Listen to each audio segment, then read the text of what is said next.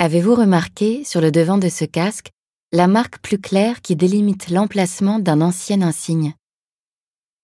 Reprenant la forme d'un aigle, emblème de la Pologne, il nous renseigne sur la nationalité de son propriétaire, un soldat polonais.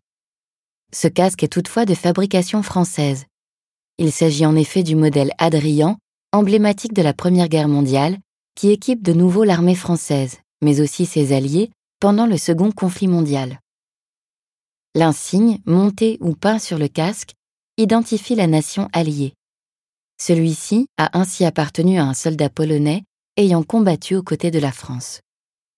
C'est avec l'invasion de la Pologne par l'armée allemande le 1er septembre 1939 que l'Europe bascule dans la Seconde Guerre mondiale.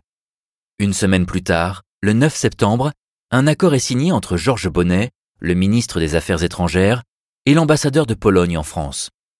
Selon les termes de cet accord, les citoyens polonais résidant en France sont soumis aux obligations militaires du gouvernement polonais. Cela signifie qu'ils sont recensés, soumis à un conseil de révision et mobilisés. À partir de janvier 1940, le gouvernement polonais, contraint de s'exiler en France, crée des unités militaires sur le front français. Une armée de 80 326 hommes, d'origine polonaise, est ainsi formée sous les ordres du général Władysław Sikorski pour combattre aux côtés des Alliés, notamment lors des campagnes de Norvège et de France.